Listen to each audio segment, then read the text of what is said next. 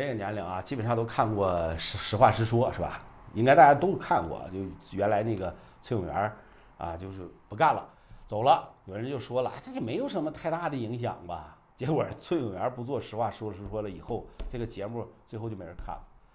你看《星光大道》也是一样啊，火当年多火呀！这毕老爷走了，节目也没人看了。那李佳琦美妆产品一天能卖十几个亿，李子柒那个螺蛳粉一年能卖二十多个亿，这一条视频就卖出去五六千万。我告诉你啊，这是一个超级个人 IP 的时代，就是互联网会把个人的能力无限的放大。我要告诉你，这些的信号是这个时代的算法在发生变化，越来越不会埋没啊有才华、有想法、有梦想的人。很多人问新媒体到底还能不能做？当然能了。这互联网把个人 IP 无限的放大，那么直播电商、内容电商、社交电商早做早好。你的同行在新媒体运营方面都做得很一般，很多的企业真的还没入门呢。对你来说，这就是机会啊！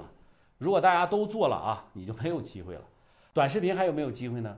从用户红利期过渡到内容红利期，从草莽时代变成了精细策划规划的系统时代，不是没有机会了。而是有大把的机会，还有个人 IP 才是你的未来的出路。你要试一下，你不试，你咋知道自己啥也不是呢？你品，你这个糟老头子坏得很。